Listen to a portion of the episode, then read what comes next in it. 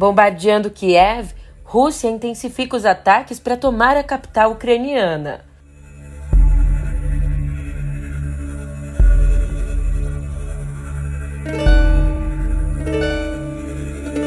E parte da esquerda brasileira acredita que o presidente da Ucrânia apoia grupos neonazistas.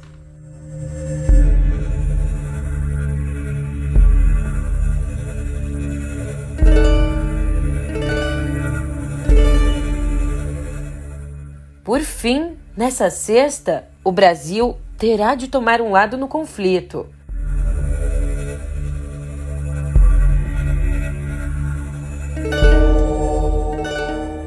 É, que cesta diferente, hein? É uma cesta, sobretudo, de apreensão. Então, na medida do possível, um ótimo dia, uma ótima tarde, uma ótima noite para você. Eu sou a Julia Keck e vem cá. Como é que você tá, hein? Eu sei, as notícias não tão fáceis, mas a gente precisa se manter bem informado.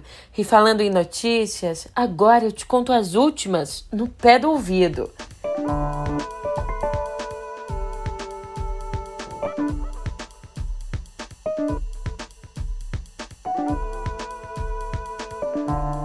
Pela segunda noite seguida, a Rússia manteve o bombardeio de Kiev, a capital da Ucrânia пошли гасить. Пошли в дома. Пошли в дома, мать.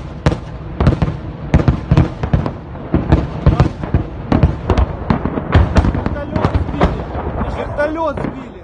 Por lá, já era madrugada quando, vestindo uma camisa de gola redonda com a sombra da barba aparente, o presidente Volodymyr Zelensky fez distribuir pelas redes um pequeno vídeo no qual diz, abre aspas, temos informações de que grupos sabotadores entraram em Kiev e é por isso que pedimos a todos os moradores que se mantenham vigilantes e sigam as regras da lei marcial. Чуємо у своєму небі і бачимо на своїй землі, що цього недостатньо.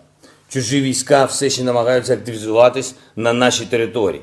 Тільки солідарність Тільки рішучість українців здатна зберегти нашу свободу. O presidente ucraniano também repudiou a alegação russa de só estar buscando alvos militares, afirmando: estão matando gente e transformando cidades pacíficas em alvos militares. De acordo com a inteligência que temos, fui marcado como alvo número um e minha família como número dois. E nesse momento, Volodymyr Zelensky se protege estando num lugar não revelado presta atenção.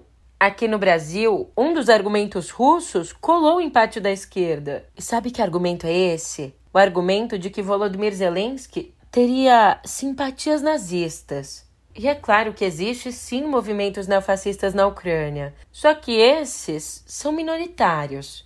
Inclusive o Zelensky, cujo avô lutou na Segunda Guerra pelo Exército Vermelho, é o único judeu chefe de Estado em toda a Europa. O Vox publicou um longo artigo sobre como a tática russa de classificar o conflito como um conflito de desnazificação serve, na verdade, para negar legitimidade ao governo ucraniano.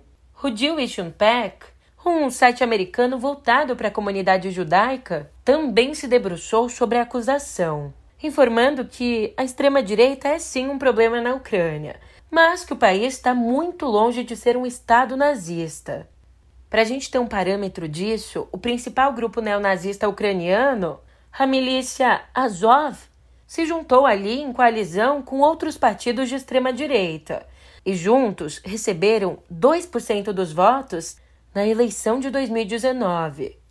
Autor de Como o Fascismo Funciona, talvez o mais importante livro sobre o tema na atualidade, Jason Stanley foi ao Twitter e publicou: aspas. O presidente ucraniano é judeu e muitos dos familiares dele morreram no Holocausto. A afirmação de Putin de que está desnazificando a Ucrânia deveria chocar o mundo. Por sua vez, o historiador brasileiro Michael German, também um especialista em fascismo, seguiu a mesma linha num tweet sucinto, escrevendo que Hoje existe um dirigente nacional judeu na Europa, e esse é o presidente da Ucrânia. E o Museu Memorial de Auschwitz publicou uma nota em solidariedade ao povo ucraniano. A nota diz: Não podemos nos silenciar quando, mais uma vez, pessoas inocentes estão sendo assassinadas por conta de megalomania pseudo-imperial. E quem levantou questões necessárias foi David Frum. Ele registrou, abre aspas, como Putin consegue evitar que sua guerra, com armas continuamente entrando na Ucrânia, pela Polônia, pela Eslováquia e pela Romênia? Como é que Putin pode lidar com a insurgência sem as táticas de terror, evitando que suas táticas de terror apareçam imediatamente nas redes sociais? Se o plano é colocar um governo fantoche em Kiev, como fazer esse governo ser reconhecido no Ocidente? Como fazer que a nova Ucrânia seja reconhecida na ONU, no Banco Mundial ou no FMI? Putin controlou a Síria com bombardeios ilimitados e facilitando que o seu aliado local usasse armas químicas. Agora, o que ele acha que ocorre se fizer o mesmo a poucas centenas de quilômetros da Europa Ocidental? A Ucrânia tem escolas, hospitais e aposentadorias. Quem as paga durante a ocupação russa? Putin vai cancelar tudo? Quem reconstruirá aeroportos e edifícios? A Ucrânia tem 45 milhões de pessoas numa área do tamanho do Texas. Quantos soldados são necessários para controlar uma população enfurecida? E como abordou o editorial da Economist, abre aspas, Putin não pode dizer ao povo que está lutando contra irmãs e irmãos ucranianos. Então diz que a Rússia está em guerra com os Estados Unidos e com a OTAN. Mas a verdade abominável é que Putin lançou um assalto não provocado contra o país soberano vizinho. Está obcecado com a aliança defensiva ocidental e está pisoteando nos princípios em que se baseia a paz do século XXI. E é por isso que precisa pagar um preço alto pela agressão. Começa com sanções punitivas ao sistema financeiro russo, à sua indústria tecnológica e à elite endinheirada. O Ocidente não deve hesitar é claro, sanções vão ferir o Ocidente também. O preço do barril de petróleo passou dos 100 dólares após a invasão. A Rússia alimenta com gás a Europa.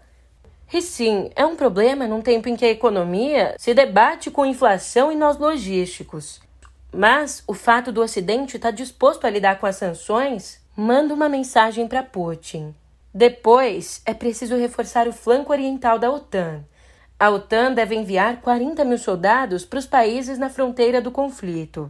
E essas tropas vão dar credibilidade à doutrina de que o ataque a um membro é um ataque a todos. Mandarão para Putin um sinal que, quanto mais ele avançar na Ucrânia, mais fortalecerá a presença da OTAN na vizinhança.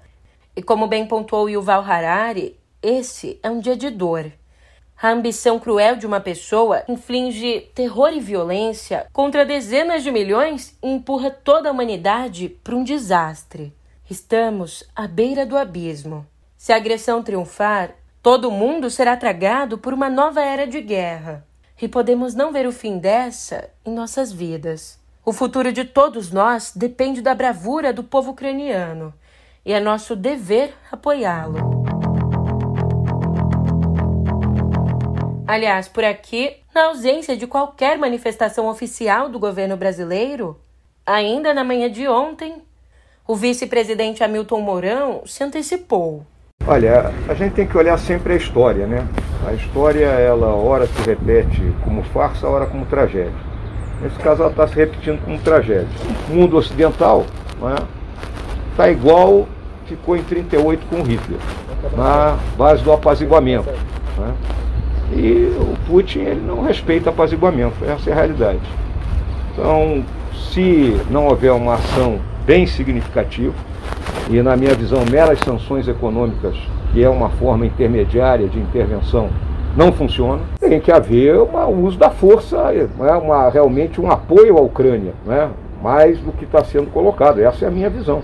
Só que na tradicional live de quinta, o presidente Jair Bolsonaro desautorizou Mourão. Vamos entrar agora na matéria do França e dizer uma coisa aqui. Isso aqui, tem uma matéria aqui.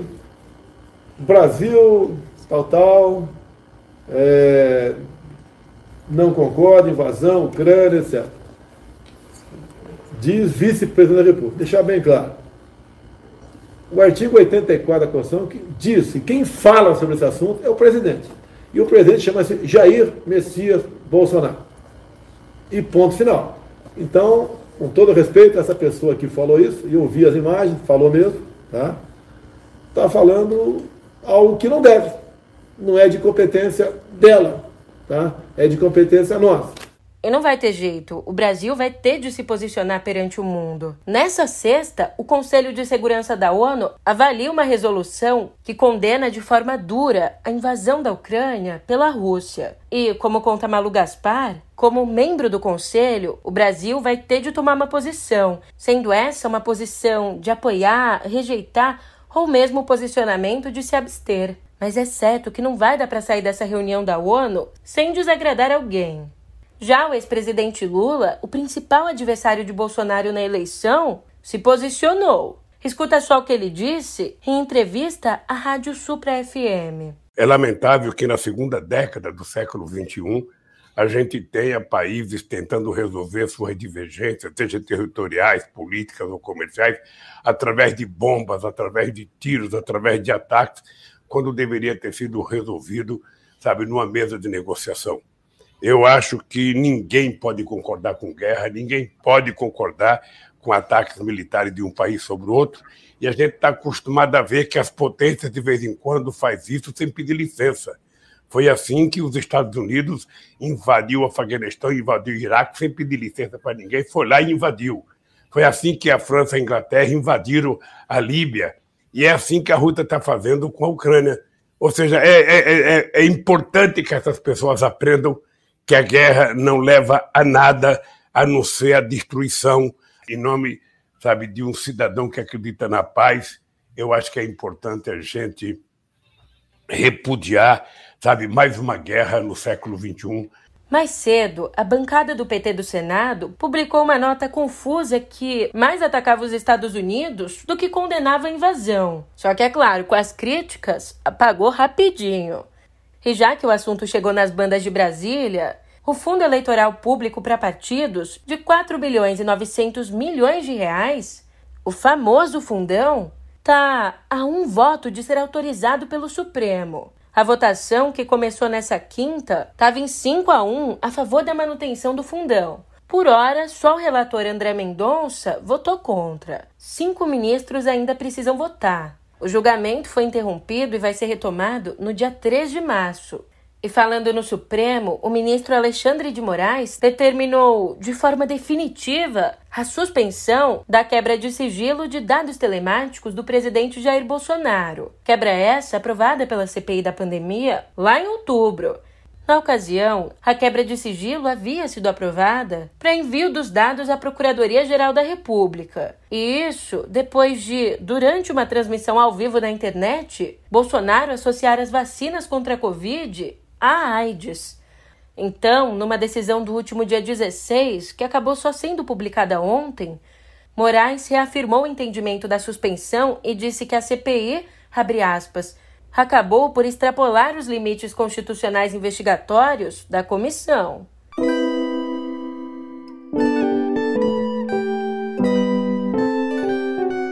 Uma notícia triste sobre a tragédia de Petrópolis. A perícia identificou o corpo do jovem Gabriel da Rocha, de 17 anos, que foi filmado em cima de um ônibus durante a tormenta no dia 15 desse mês. A confirmação aconteceu depois da comparação entre o material genético dele com o do pai. Até a madrugada dessa sexta, são 208 mortos, dos quais 191 foram identificados. Ainda 48 pessoas seguem desaparecidas.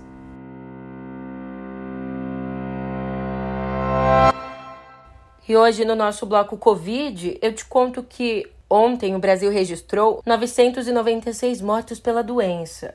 Com isso, a média móvel caiu abaixo de 800 óbitos depois de 16 dias, ficando em 784. Em relação à vacinação, 71,9% da população já foi vacinada com duas doses. Mas a Fiocruz lembra que, por mais que o cenário seja promissor, a pandemia ainda não acabou. E escuta essa: uma nova vacina contra a Covid tem apresentado 100% de eficácia contra hospitalizações e casos graves da doença. Isso segundo os produtores do imunizante, a farmacêutica Sanofi e o laboratório GSK. Mudando de assunto, a Câmara dos Deputados aprovou um projeto de lei que abre espaço para os jogos de azar no Brasil. Ele prevê que seriam emitidas licenças de operação para, ao menos, 292 bicheiros, 33 cassinos e 1.420 bingos. Bom, agora o texto vai ser analisado pelo Senado e depois precisará da sanção do presidente. E ó, uma história curiosa. O confeiteiro Samuel Souza chamou a Polícia Militar do Espírito Santo para ser preso. É isso mesmo. A alegação é que ele se sente um risco para a ex-mulher, que o traiu três vezes durante o casamento. Depois da separação, ele começou a mandar mensagens para ela com ameaças de morte. E, antes de cometer o crime, decidiu se entregar preventivamente. Eu ameacei ela, mandei várias mensagens dizendo para ela que se ela não votasse comigo ia matar ela e o cara que estava com ela. Então, para isso não acontecer, eu também abri um B.O. contra mim mesmo, para proteger a vida dela e a da minha filha também. Eu fui na residência dela, me alterei, entendeu? Queria invadir a casa dela. Ela se sentiu coagida, passou uma viatura, eu mesmo chamei a viatura para mim. Eu tenho consciência que eu estou errado, foi por exatamente que eu tive essa, essa atitude. Porque eu não quero ser mais um que mata a mulher. Nunca bati em mulher nenhuma na minha vida. Exatamente, isso aconteceu, entendeu? Pelo fato de nunca ter batido em mulher nenhuma, meus pais me ensinaram o certo e o errado. E a, a decisão que ia tomar seria errada, entendeu? E momentos de tensão. Uma bomba explodiu dentro do ônibus da equipe de futebol do Bahia. É, o time estava indo ao próprio estádio, a Arena Fonte Nova, para enfrentar o Sampaio Correa pela Copa do Nordeste. O goleiro Danilo Fernandes foi atingido no rosto por estilhaços. E mais uma notícia: o pastor Silas Malafaia, líder da Assembleia de Deus Vitória em Cristo, agora também atua no setor educacional. Ele inaugurou a faculdade Vitória em Cristo, que abriu o processo seletivo em teologia. Por hora, a incursão é no ensino superior, mas o sonho, como ele diz, é abrir escolas top para crianças. Agora, o que seria essa escola top? Aí com você.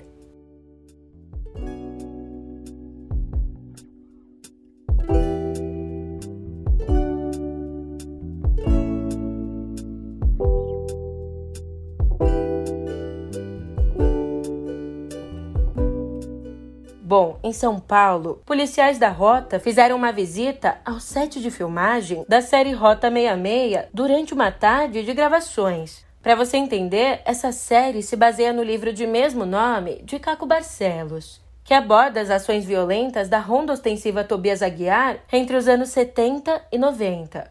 Então, bom, nessa visita, sem mandado judicial, os policiais da rota entraram com a autorização dos funcionários, que dizem ter sido intimidados. Os policiais tiraram fotos do cenário e questionaram qual seria a imagem do batalhão na trama. De acordo com a polícia militar, eles foram averiguar uma denúncia de viaturas clonadas. E já que a gente estava conversando aqui sobre uma produção audiovisual, vamos falar sobre outras? Ó, fica ligado porque novos filmes chegam nesta semana ao Circuito Brasileiro de Cinema. Um não é exatamente o novo, Trata-se do Poderoso Chefão, um, um, clássico vencedor de três prêmios que agora vai ser relançado nas telonas em alta definição. Outro, esse de 2020, é a comédia dramática Adeus Idiotas, que conta a história de uma mulher que sai em busca do filho perdido com a ajuda de um homem com burnout e um arquivista cego. Tem potencial.